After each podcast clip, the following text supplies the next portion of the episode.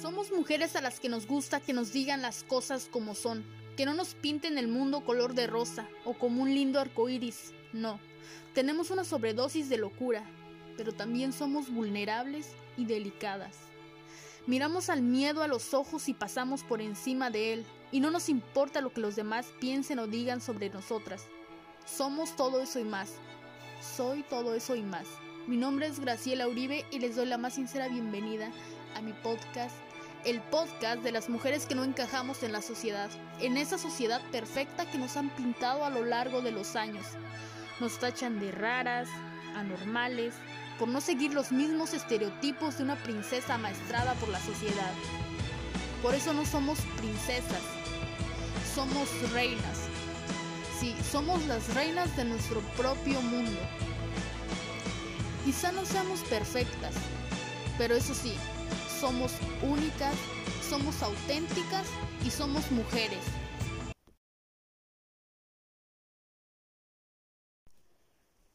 Ella era alguien con un corazón tierno, a la que hace mucho tiempo habían lastimado, dejando todo aquello en el pasado. Alguien que había comenzado nuevamente desde cero. Alguien cuyo objetivo estaba bien plantado en su corazón. Aquellos tiempos había caído una epidemia muy grande que habría acabado con la vida de miles de personas en el mundo. Había crisis, incertidumbre, desempleos, y la orden era quedarse en casa para evitar el contagio. Se especulaban muchas cosas. Ella se había quedado sin empleo. Posterior a eso, le ofrecieron un empleo para mitigar el hambre, el hambre que yacía entre las familias de aquel tiempo. La condición era entregarse 100% a su trabajo y renunciar a toda aquella actividad que ella amaba hacer aún sin concebir un sueldo. Aceptó por el bien de su familia y por el de ella misma. Era un mundo nuevo. Conoció, descubrió y vivió en carne propia muchas cosas, cosas buenas, malas y peores. Pero algo no estaba bien en ella. No parecía contenta al paso del tiempo. Pero ella seguía y seguía por su familia. Hasta que su paciencia tocó el límite. Y de pronto ella renuncia. Así como así. Toma la decisión. Sin decírselo a nadie. Decían que ella no era la misma persona, que no era la misma que conocieron la primera vez, que ella no era la misma chica tímida de la que todos hablaban. Decían que su corazón se había vuelto duro y empedernido como el de una roca. Decían que fue por una mala influencia, de todo eso y más se oía hablar por los pasillos del edificio, que se había vuelto una chica indisciplinada.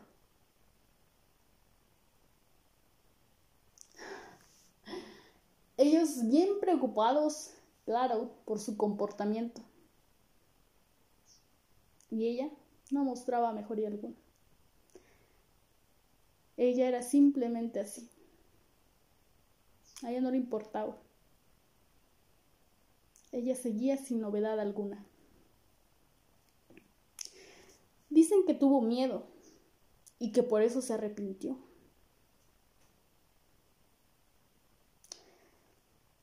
Podrán decir lo que quieran, pero jamás entenderán. Jamás entenderán la verdadera razón. Pero bueno, dejémoslo así.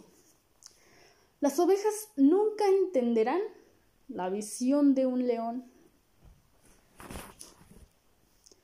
Ella no cambió. Ella ya era así desde un principio. Solo que cuando a ella la habían conocido, Era una chica muy tímida y temerosa para hacer las cosas. Una década atrás, ella era muy tímida. Y se quedaron con la idea de que ella seguiría siendo así. Una década después, creyeron que ella seguía siendo esa chica de la cual conocieron. Pero se equivocaron.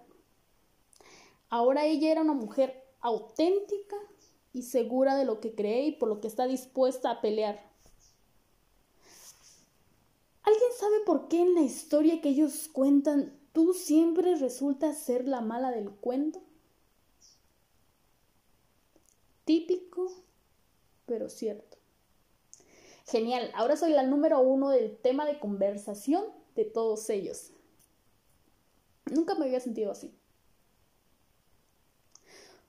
Unos cuentan una versión, otros cuentan otra y tú otra. Pero al final de cuentas sabes que la tuya es la verdadera, aunque ellos nunca la sabrán o nunca la, nunca la entenderán. Les darán otra interpretación que convenga a su disposición. Nunca la entenderán. La vida siempre te va a llevar por caminos en los que tú serás el único viajero. Tendrás que decidir tú solo qué camino elegir cuando estés frente a una encrucijada. Las personas de tu alrededor querrán sabotear tu decisión. Dirán que has tomado malas decisiones, como me lo dijeron a mí. Dirán que fue tu comportamiento el que te llevó a tomar dichas acciones incorrectas. No estarán de acuerdo con tu actitud, con tu manera de ver las cosas, con tu manera de hablar con la verdad, de decir las cosas como son. Ajá. ¿Y sabes por qué? Porque di en el blanco. Ahora entiendo que a ellos les cae mal a gente que habla diciendo las cosas como son, que habla de forma directa, y eso eso es lo que les molesta. Prefieren vivir enfrascados en su mentira. ¿Y sabes qué? Los respeto. Pero mi visión no es compatible con la suya. Me equivoqué al pensar algún día que podía transformar eso en algo increíble. Me equivoqué en pensar que iba a transformar algo oscuro en algo luminoso.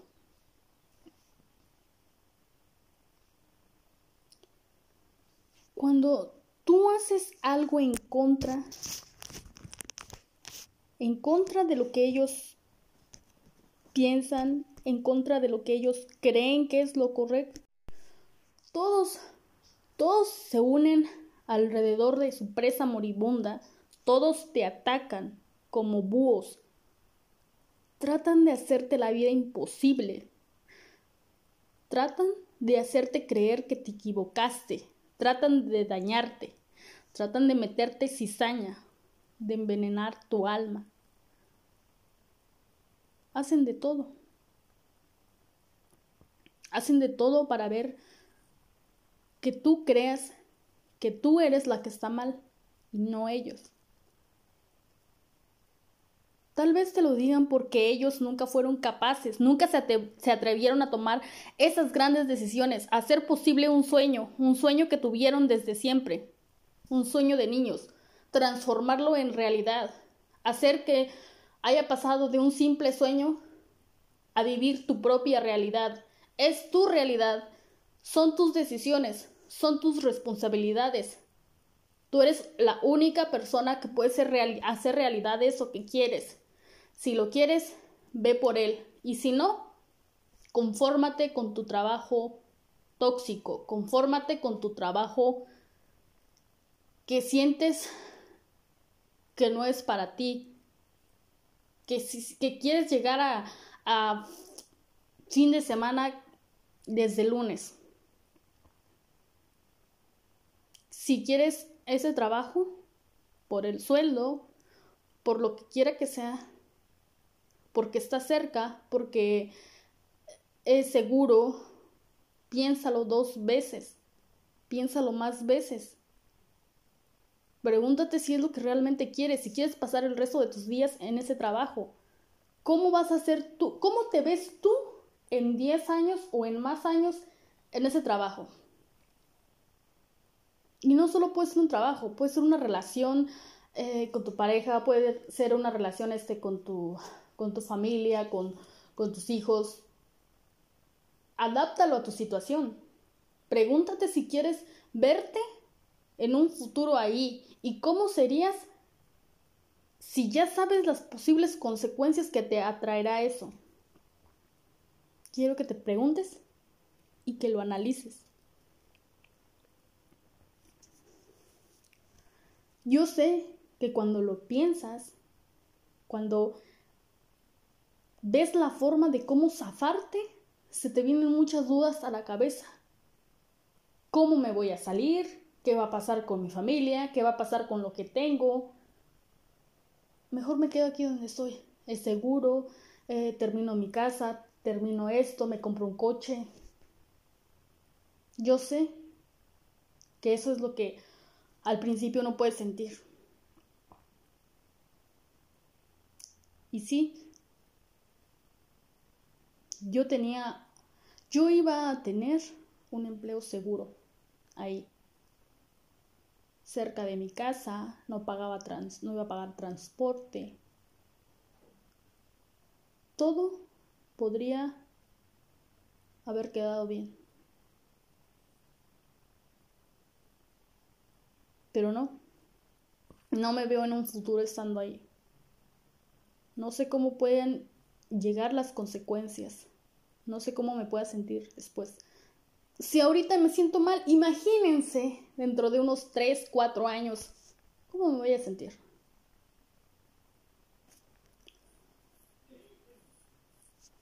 Después de la renuncia, después de que todo había acabado, tuve muchas dudas.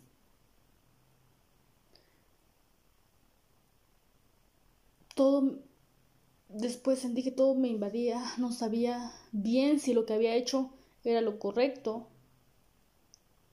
Buscaba una segunda oportunidad. Quería enmendar lo que había hecho.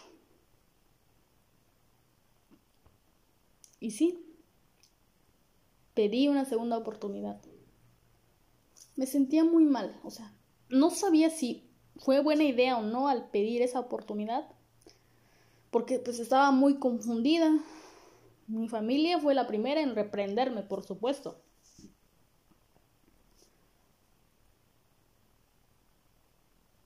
Y sucedió lo que tenía que suceder. No hubo una segunda oportunidad más para mí. Y eso me quedó muy claro. Ya me había salido del pantano, decidí salirme porque el lodo me llenaba. El lodo me subía hasta las 100. Me salí. Y no sabía si era lo correcto. Tenía muchas dudas, tenía mucho todos mis miedos llegaron en ese momento, en ese momento de salirme. ¿Lo hice bien? ¿No lo hice bien? ¿Querría yo esto en verdad? decidí pedir una segunda oportunidad. Creí que tal vez podría transformar ese lodo apestoso en un arroyo de agua dulce. Creí firmemente comprometerme si esa oportunidad se me hubiera sido dada. Como era de esperarse, no sucedió otra oportunidad. Fue cuando me quedó todo clarísimo. No puedes transformar el lodo en aguas cristalinas. Es imposible. Por más que lo tengas tú presente en tu mente bien y que te esfuerces y que lo sueñes todos los días y que lo pienses, no se va a manifestar. No puedes cambiar algo tóxico en algo limpio. Y eso era lo que yo de lo que yo no me había dado cuenta. Estaba cegada, estaba en medio de ese pantano, no podía ver, no podía ver desde el exterior, desde afuera. Y estaba confundida. Fue un, un día prácticamente de caos. Todos me reprendían, me decían que tomé malas decisiones, me decían que me había equivocado, que por qué lo hice. Pero lo hice porque había algo dentro de mí, como dirán ustedes, un sexto sentido, algo que me decía, una corazonada que me decía, esto no es para ti. No puedes transformar algo sucio en algo limpio. Está muy sucio, ya está muy manchado, es imposible quitar esa mancha. Había caído en mi propia trampa, pero lo reconocí. Justo a tiempo lo reconocí. Ese no que me dieron me volvió más fuerte. Repentinamente sentí un frío en todo mi cuerpo, cómo recorría todo mi cuerpo. Sentí algo que no puedo explicar, unas fuerzas que no sé de dónde me salieron y me dijeron, tú renunciaste por algo y ahora ve a hacer eso por lo que renunciaste. Había mucha toxicidad en ese ambiente. No me había dado cuenta porque estaba dentro de. Al verlo con otros ojos, al verlo desde afuera, fue cuando me di cuenta de que estaba mal.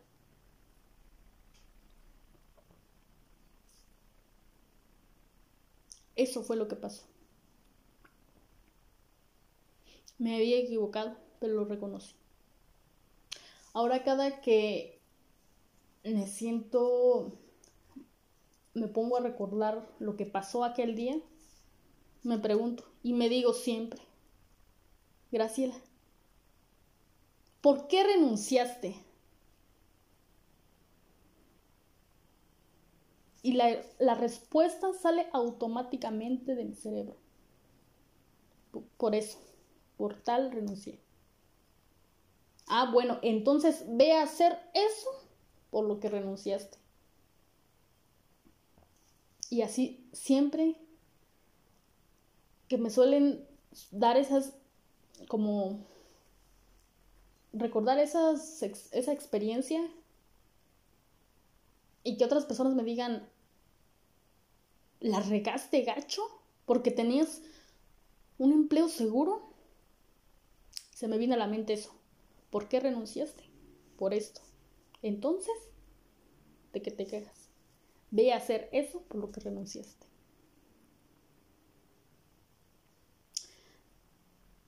Te digo algo, algo a ti que me estás escuchando. Podrás ser la mala del cuento, la mala en su historia, pero en la tuya. En tu historia, tú eres la protagonista del cuento. Y tú, solamente tú, decides cómo quieres que termine tu historia. ¿Qué giro le quieres dar a esa trama? ¿Cuál es el giro de tu historia? Ellos pudieron haber escrito un destino para ti, pero tú eres la que tiene la pluma en tu mano. Tú decides en qué momento lo cambias. Tú decides cómo es tu final y no como ellos quieren que sea. Así que, ya sabes. En su historia Tú eres la mala del cuento, pero en la tuya, tú eres la protagonista. ¿Entiendes?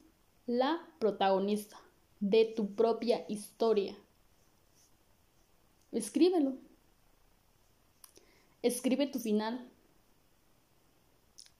cambie el giro de tu historia. Dale un giro repentino a esa novela de tu vida.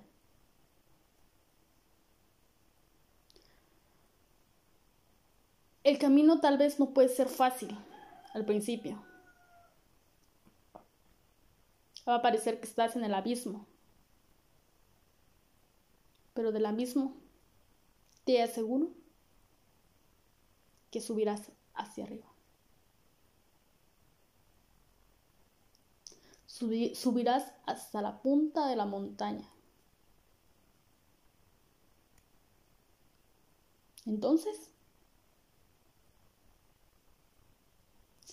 ¿cómo quieres que termine tu historia? Analízalo y ve por ella.